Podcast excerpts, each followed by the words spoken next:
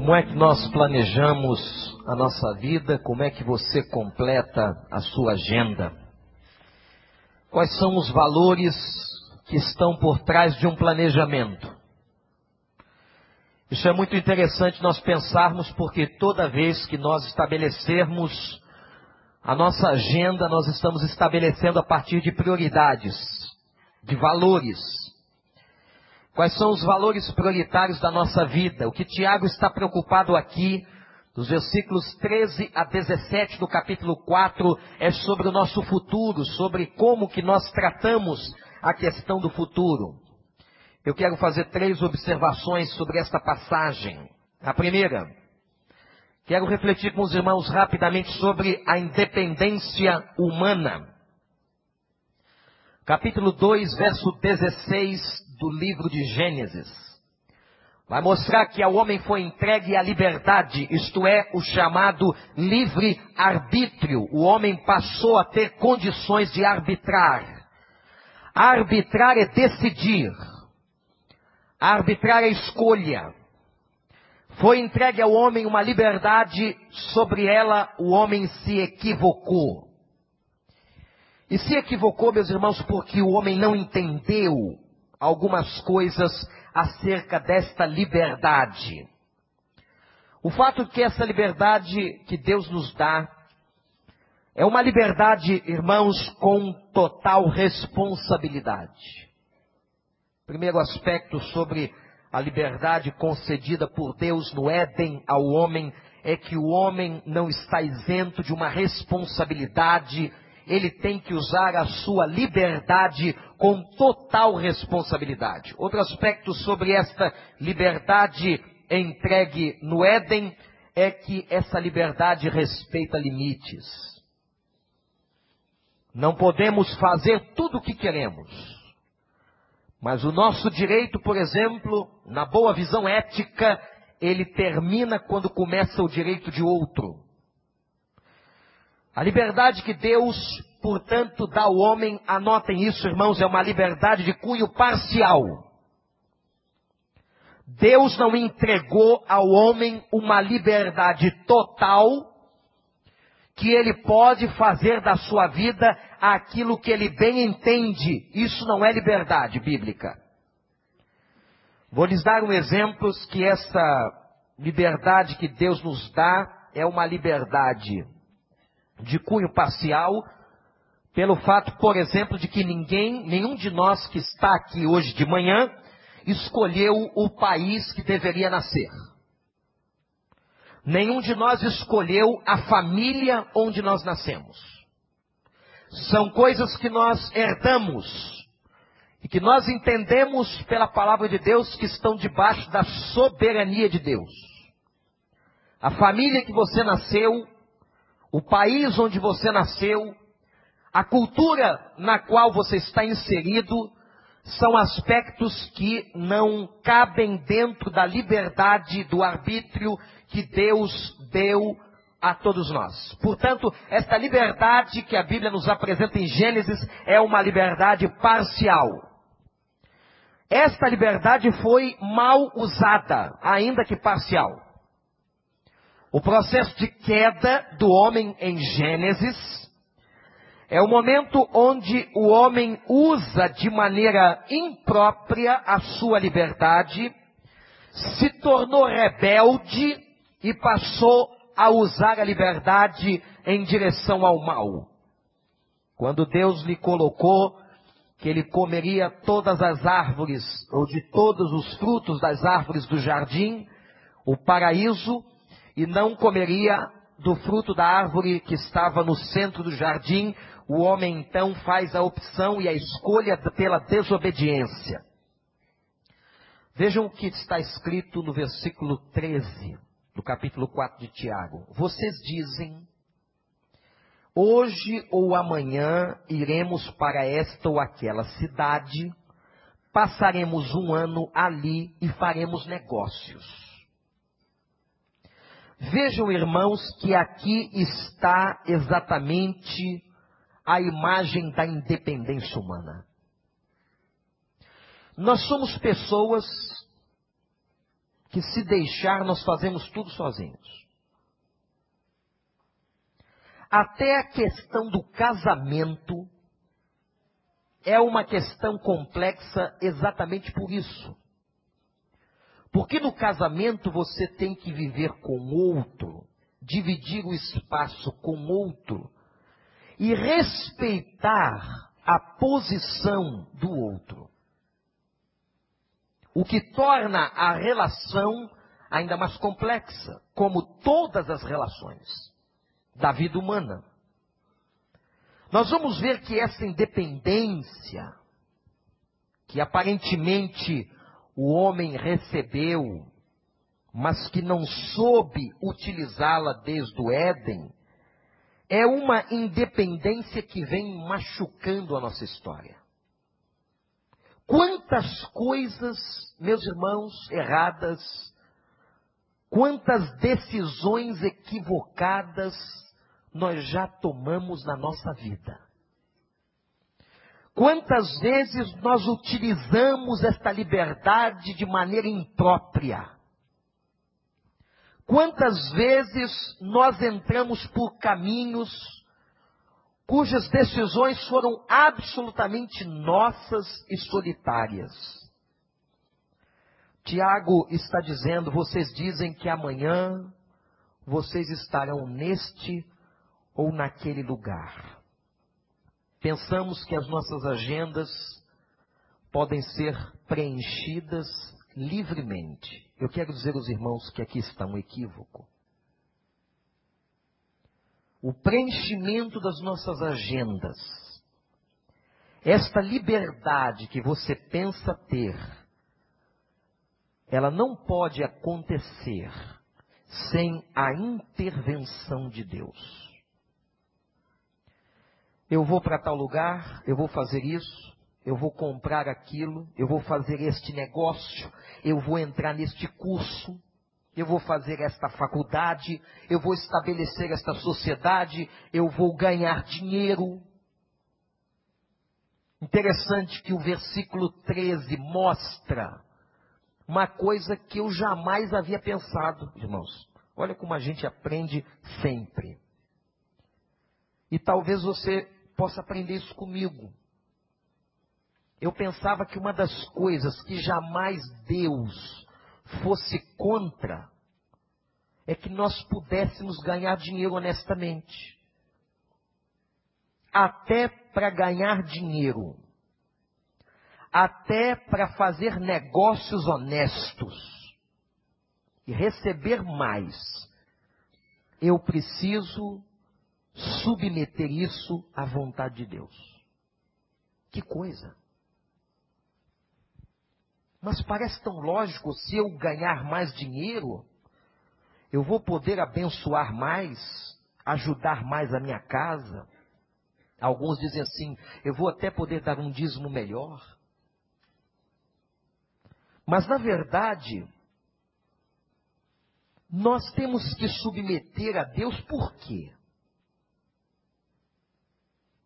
Porque ele sabe até mesmo se nós temos condições de conviver com mais dinheiro. Por exemplo, você sabe que tem pessoas que ganham dinheiro e esse dinheiro se transforma em algo para o seu próprio mal, para a sua própria destruição? Quantas pessoas talvez você conheça que depois que passou a ganhar dinheiro mudou? E mudou para pior. No seu caráter, na sua integridade. É interessante que Tiago está preocupado até com isso. Nós que dizemos vamos para este ou para aquele lugar, nós que pensamos ter esta independência, meus irmãos, temos que tomar muito cuidado com esta independência. O que Tiago está mostrando é que esta independência é uma independência absolutamente ilusória. E ele termina lá no final do capítulo dizendo o seguinte: nós nos vangloriamos disso, nós nos vangloriamos desta liberdade, de que eu não dependo de ninguém, isto é maligno.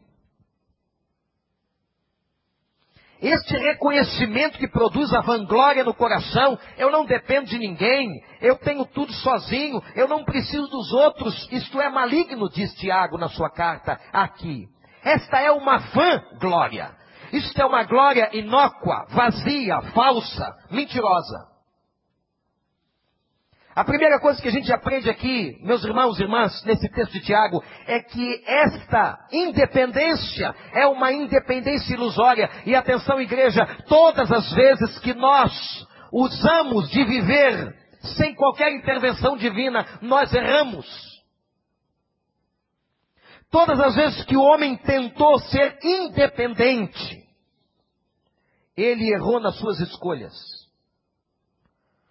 O que Tiago está mostrando para nós agora é que nós não podemos curtir, viver esta independência achando que vai ficar barato. Por que, que ele estava usando esta imagem? Não esqueçam, ele está escrevendo a judeus convertidos, e o judeu é um hábil negociante por natureza. E o que acontecia é que haviam judeus naquela igreja, ou naquelas igrejas, para as quais Tiago está escrevendo, que viviam saindo pelo mundo, eles abriam o mapa daquela época e colocavam lá os seus alfinetes. Agora nós vamos ganhar dinheiro nesta cidade, vamos ganhar naquela, vamos ganhar naquela outra. E como eles eram muito bons de negócio, eles tinham certeza que eles sairiam dali, daquele planejamento, e o planejamento estava pronto, com toda a vitória. Era por isso que Tiago estava escrevendo esse texto nessa passagem do capítulo 4. Era aqueles judeus, aqueles judeus convertidos, que tinham um amplo planejamento independente da sua vida. E, gente, é isso que nós temos que rever. Como é que nós estamos planejando as nossas agendas e planejando o nosso futuro? Como é que você estabelece o seu dia? Aí ele mostra uma segunda realidade aqui, neste capítulo, nesta passagem especificamente, que é o que são as incertezas da vida. Primeiro, ele fala do problema da independência, e segundo, ele fala sobre as incertezas da vida e ele usa uma imagem. Como é que nós vivemos como se tudo estivesse certo? Acumulamos como se fôssemos viver por muito tempo. É interessante. É da natureza humana que nós nos comportamos como se não fôssemos morrer. Isso está em nós pelo próprio sentido de eternidade. E é por isso que nós nos deparamos ou nos debatemos com muita veemência diante da morte. Porque nós fomos criados para sermos eternos. O problema é que o pecado destruiu esse projeto. E nós ainda fazemos coisas na vida como se fôssemos durar para sempre. Às vezes guardamos as coisas como se fôssemos durar para sempre. Tratamos de nós mesmos como se fôssemos durar para sempre. E aí, quando a realidade da morte, da finitude, chega diante de nós, isso é traumático. É desesperador. É um rompimento mental terrível. Quando eu penso que vou viver para sempre, e olho no espelho e vejo que eu estou envelhecendo. E quando você percebe que alguns anos atrás você não tinha esses cabelos brancos, não é verdade? Alguns anos atrás não haviam tantas rugas no seu rosto. Alguns anos atrás você não se cansava quando fazia as coisas.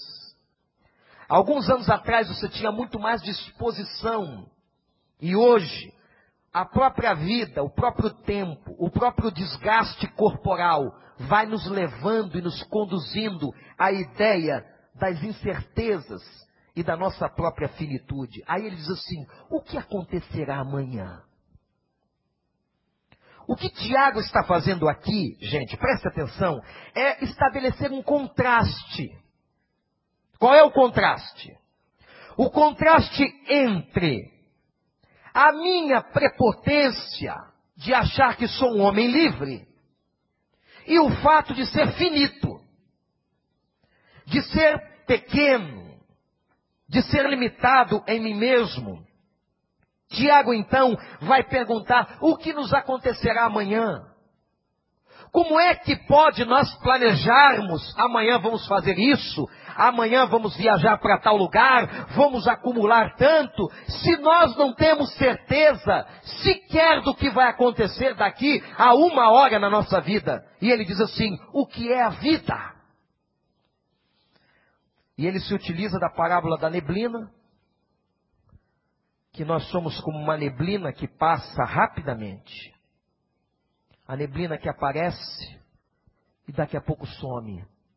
Isso é a vida. Meus irmãos, isso é a vida. Quantos anos você tem hoje? E é provável que com muita clareza alguns que estão aqui se lembrem de 40 anos atrás. Se lembrem da sua adolescência. Os adolescentes e jovens têm mais facilidade de pensar em que são eternos faz parte do processo, faz parte da formatação do momento. Mas quando o tempo vai passando, a gente vai percebendo que nós não somos quem pensávamos, que a vida não é como imaginávamos e que as coisas têm neste mundo uma finitude. Há pouco mais de 40 anos atrás. Por que há pouco mais? porque você se lembra exatamente de muitas peraltices, de muitas coisas. Há casais aqui que estão casados há 30 anos. Quem está aqui na igreja casado há mais de 30 anos? Levante sua mão. Olha quanta gente. E vocês são capazes de se lembrar de como o namoro começou. Se eu der o microfone para cada um, cada um vai contar como é que foi que o romance rolou. Quem foi que deu a primeira ligação? Não tinha celular naquela época. Era telefone de trim que ficava tocando. A sua. Era manivela, irmã? Na sua época? Era? A irmã começou a namorar com o telefone de manivela. E só tinha um telefone em Rocha Miranda toda. Está dando testemunho aqui.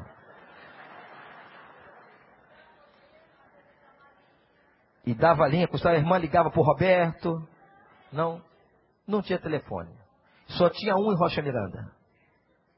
Que coisa, irmãos. Hoje deve ter aqui dentro uns mil telefones. No bolso. Né? Por isso que é tão mais fácil. Se cada um fosse contar sua experiência, parece que foi ontem. A vida é uma neblina. E a gente fica questionando por que por que, que nós, às vezes, tratamos a vida com essa independência tão grande? Versículo 15 apresenta então o terceiro aspecto dessa passagem tão simples. Quando Tiago diz assim: Vocês deveriam dizer, se Deus quiser. O crente diz assim: Se Deus quiser faremos isto ou faremos aquilo. Mas preste atenção, porque a expressão, se Deus quiser, não pode ser uma expressão pejorativa que você utiliza apenas como um jargão de linguagem. Não. O que significa se Deus quiser? Tiago está mostrando que a nossa agenda, que o nosso planejamento, que o nosso futuro começa com oração. Nós temos que submeter a Deus tudo, meus irmãos. Tudo que nós vamos fazer em oração. E olha, eu vou te dizer uma coisa. Já submetendo a oração, a gente se engana. E Deus não erra, não. Deus não erra, Deus não é homem para mentir. Isso tudo são expressões bíblicas sobre Deus. Quem erra somos nós. Já submetendo a oração, nós erramos Imaginem, meus irmãos e irmãs, se nós não submetemos a nossa vida à oração. Agora, o problema é que está dentro de nós esse senso de independência. Está dentro do coração de cada pessoa, do meu coração e do seu, esta vontade de fazer as coisas por mim mesmo. Esse desejo de fazer, de ir e de vir, aliás, isso é constitucional, não é? A liberdade de ir e de vir, asseguradas pelos povos nas suas constituições políticas. E nós criamos e geramos essa mentalidade independente. E que Tiago está agora combatendo, dizendo o seguinte: submetam suas vidas, submetam suas agendas, submetam tudo que vocês forem fazer à vontade de Deus. Se Deus quiser. Irmãos, se nós colocássemos debaixo da soberania de Deus, nós não teríamos sofrido tantas coisas que já sofremos. Todos nós que estamos aqui. Todos nós aqui um dia tomamos uma decisão que não devíamos ter tomado, entramos numa situação que não deveríamos ter entrado, e o pior, depois que a gente entra, utilizando a nossa própria independência e o caminho que a gente escolheu não dá certo, aí a gente vai pedir ajuda a Deus. A gente vai sempre pedir ajuda a Deus depois que a vaca foi para o brejo. Enquanto a vaca está no caminho, e a gente ali tendo que orientar a vaca para o lugar certo.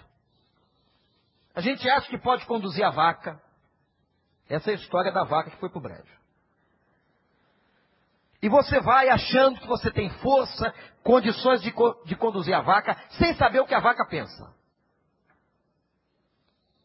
E você toma as suas decisões. Depois que a vaca vai para o brejo, e agora? E agora nós não temos condição de tirar a vaca do buraco. Agora só Deus. Uns anos atrás, quem frequentou, frequenta o Casa Cap, nós tínhamos um, um boi. Nós já tivemos cabeça de gado aqui. Uma. O nome do, do boi era Boneco. Um dia o boneco amanheceu lá na vala. Foi pro brejo. Tivemos que chamar as autoridades competentes para tirar a vaca do buraco, o boi. Disse, só não tem jeito, o boneco se machucou, só o sacrifício. O boneco foi sacrificado. E isso é, é, é uma imagem interessante de nós, ou para nós. Quantas vezes a vaca vai para o brejo e às vezes as coisas que acontecem com essa expressão, a vaca vai para o brejo, são coisas irrecuperáveis. Tem situações na vida que você recupera. Tem outras que vão trazer consequências irreversíveis. Você vai tomar uma decisão que vão trazer consequências irreversíveis. Não tem jeito. E o que fazer? Tantas vezes, irmãos, que nós tomamos as decisões por nós mesmos, não submetemos a Deus e depois pedimos socorro. Se Deus fosse um Deus mau, que Ele não é, o Tiago diz que toda boa dádiva vem das suas mãos. Ele diz assim: Mas por que, que você está clamando para mim? Você está me chamando se quando você foi fazer esse negócio você não me perguntou? Se quando você foi tomar essa decisão, se quando você foi assinar esse contrato, se quando você começou este relacionamento, você não me perguntou. Por que, que agora que você está sofrendo, você vem correr atrás de mim? É que o nosso Deus é muito bom, da misericórdia, e ouve a nossa oração. Entretanto, Ele não tira as consequências das nossas atitudes erradas e dos nossos erros. Tiago diz assim: se Deus quiser. Temos que submeter, meus irmãos, tudo em oração a Deus. Colocar Deus no nosso planejamento. O que, que você vai fazer amanhã? Se Deus quiser, eu vou trabalhar. Porque se Ele não quiser, você vai ficar na cama. com 40 graus de febre. Ou se ele não quiser, você não chega no destino. Se ele não quiser, tudo que eu for fazer, colocar Deus as minhas decisões no meu planejamento. Por quê?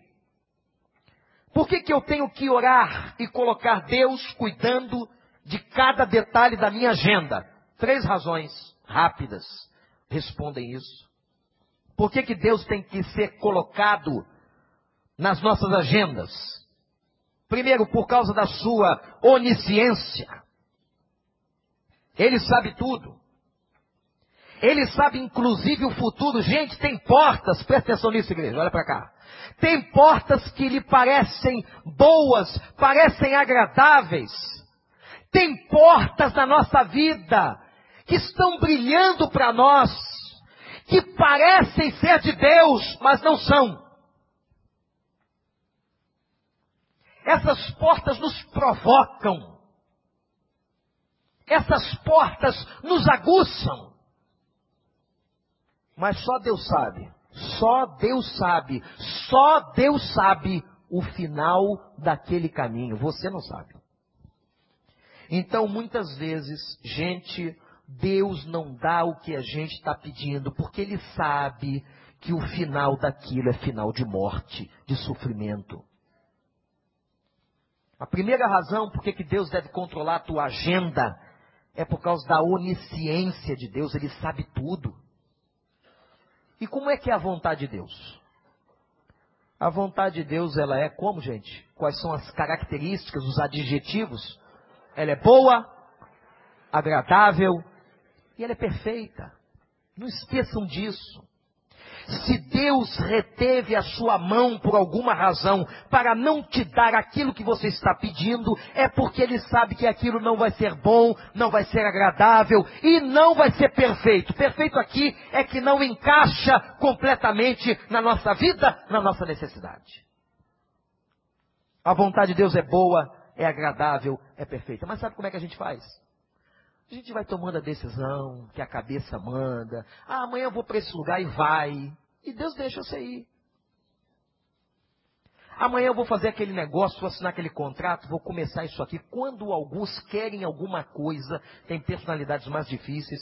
Quando alguns querem, não há quem impeça. Não tem pai, não tem mãe, não tem marido, não tem esposa, não tem filho, não tem ninguém. Às vezes não tem nem Deus.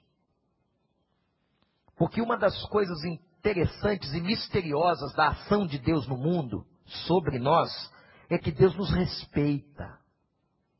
Deus respeita o arbítrio que Ele concedeu a todos nós. Porque se Ele não nos respeitasse, Ele faria você fazer o que Ele quer. Deus não age assim.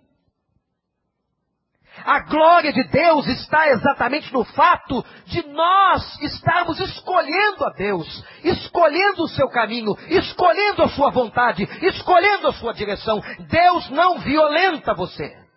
Você quer? Então vai. Mas a questão, será que é bom? Será que vai ser uma coisa agradável para mim? Será que vai ser uma coisa perfeita? Vai se encaixar na minha vida? E Deus sabe. Agora você pode dizer assim para ele: Senhor, olha, eu estou com vontade de fazer isso amanhã. O Senhor aprova. O Senhor que sabe tudo. O Senhor que está vendo tudo. Aprova a minha decisão. Se não, Senhor, impeça. Senhor, eu quero fazer alguma coisa, mas se não for a tua vontade, me impeça. O Senhor sabe até da minha rebeldia. É muito bom orar assim. Que às vezes nós somos tão rebeldes, tão independentes. Essa independência que está inerente à nossa natureza humana, somos tão independentes que é muito bom a gente orar assim, Senhor, o Senhor sabe como eu sou teimoso. O Senhor sabe que eu sou cabeça dura. O Senhor sabe que eu tenho dificuldade de ouvir conselho. Então, Senhor, tem misericórdia dobrada. Impeça de alguma maneira. Não deixa. Não permita E Deus vai ouvir a sinceridade do nosso coração. A gente não pode ficar tomando decisão na vida e depois pedindo para Deus consertar. Quantas pessoas já tomaram decisões e se arrependeram? Quantos de nós? Muitos. Talvez por que não dizer, todos nós que estamos aqui já tomamos uma decisão na vida e nos arrependemos. E depois, irmãos, fica difícil consertar. Às vezes dá até para consertar, às vezes não dá. Às vezes não funciona. Não esqueça até o que ele diz no versículo 13: até ganhar dinheiro. Até ganhar dinheiro. Senhor, eu posso ter mais dinheiro? Eu tenho estrutura para ter mais dinheiro? Será que eu não vou me perder? Há um texto de Provérbios que diz assim: Senhor, que eu não tenha a mais do que eu necessito para que eu não me desvie de ti, para que eu não me afaste da tua presença. Será que eu posso ter isso que eu quero, até aquilo que você vai ter? Você deve submeter a Deus. Então, primeira razão por que, que nós devemos nos submeter a Ele, submeter o nosso futuro, é por causa da, da sua onisciência. Segunda razão, porque a gente tem que reconhecer que a vida é concessão de Deus. Isto é, Ele pode intervir, Ele pode romper todas as coisas. Apesar de Deus nos respeitar, Ele pode. Agindo eu, quem me impedirá? Às vezes, irmãos, Deus está vendo que você precisa parar, que você precisa ter um tempo de reflexão, de oração. E às vezes Deus permite que venha uma enfermidade, venha uma situação, venha uma crise que vai te conduzir a isso. Porque pelas vias naturais você não vai. A nossa vida está nas mãos de Deus. A vida e a morte são concessões, estão debaixo da soberania do Altíssimo. O que é a vossa vida? E a terceira razão do porquê submeter a agenda e o futuro a Deus é porque não se separa o sacro do profano. Tem gente que pensa o seguinte: ah, aqui é assunto sacro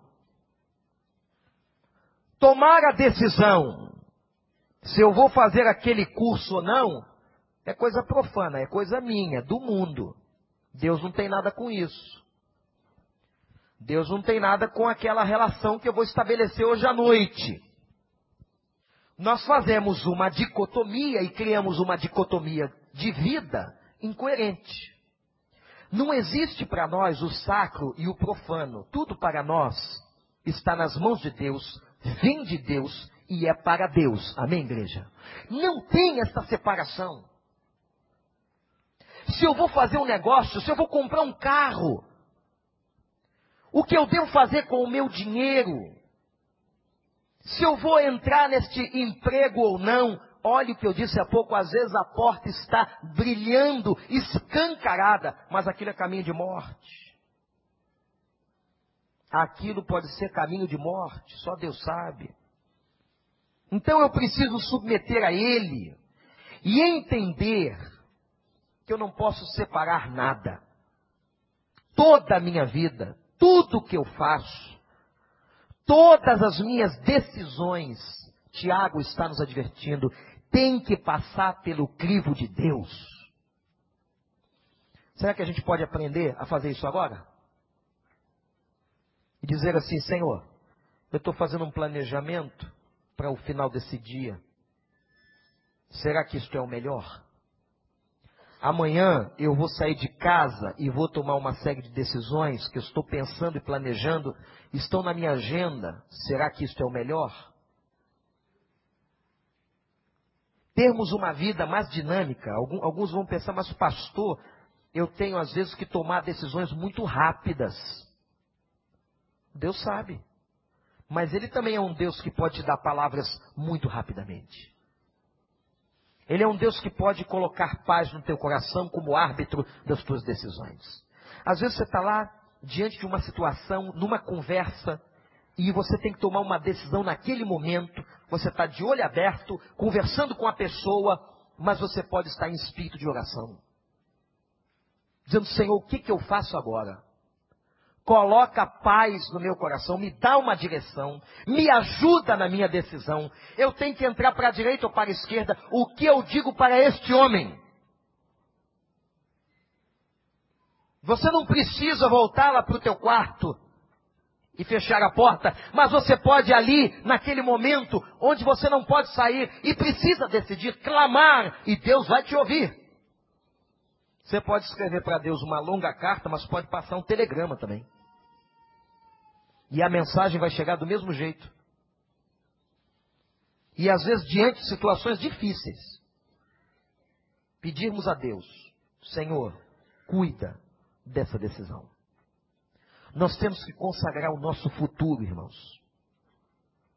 Quando Deus chamou Abraão, é um dos maiores exemplos de consagração de futuro que nós temos na Bíblia. Ele disse: Eu quero que você vá. Eu vou para onde? Não vou te dizer agora, eu vou te dizer depois. Primeiro você vai.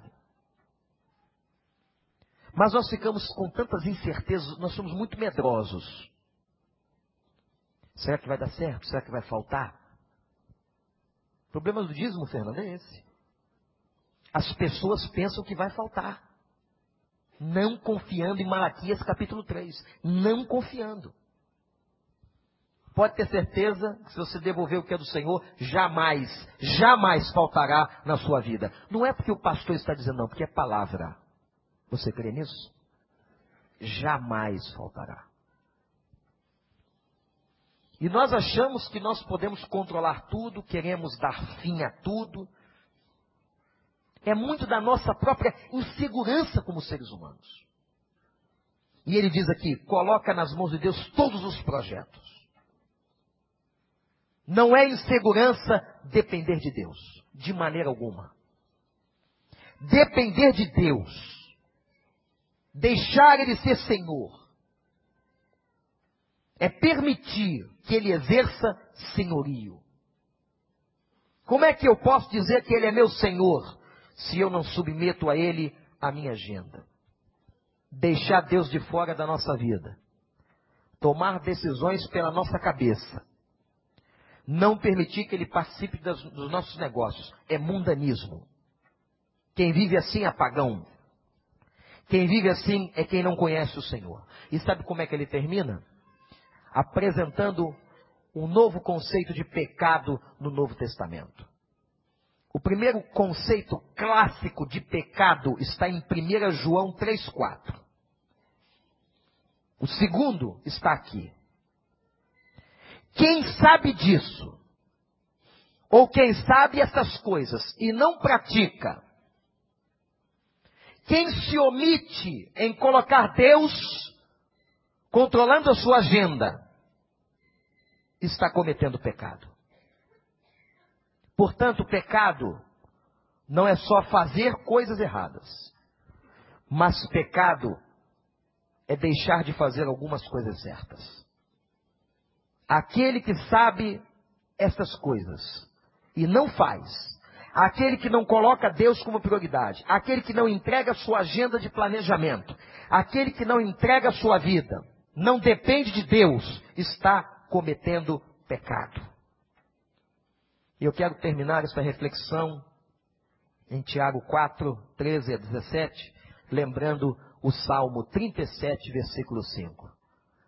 Tem gente que conhece esse salmo na ponta da língua e pode dizer: entrega o teu caminho ao Senhor. Confia nele e ele tudo fará. A palavra entrega aqui no hebraico é lit.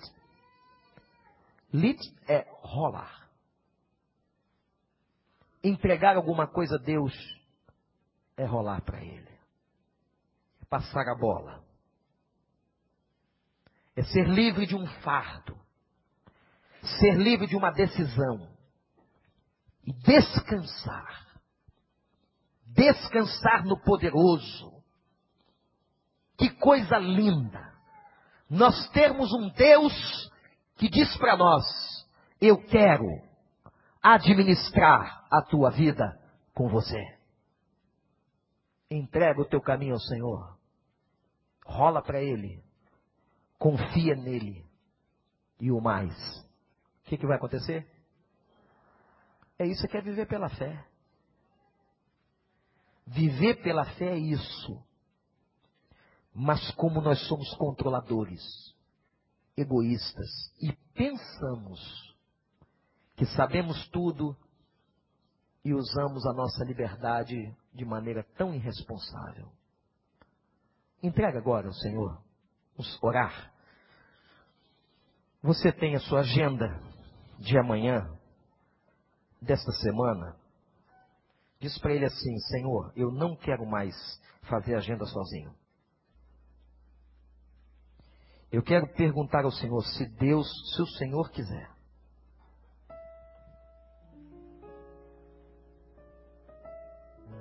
Toma conta da minha agenda. E agora pede para ele assim: apaga da minha agenda planos que o Senhor não aprova. Pede isso a Deus. Apaga da minha agenda planos que o Senhor não aprova. E diz assim: Senhor, me faz ver, me faz ver os planos que tens para mim que ainda não estão na minha agenda. Me faz ver os planos que tens para mim que ainda não estão na minha agenda. Submetemos a Ti o nosso futuro. Senhor, recebe as agendas que estão sendo entregues agora nas tuas mãos. Faça sobre a nossa vida a tua vontade.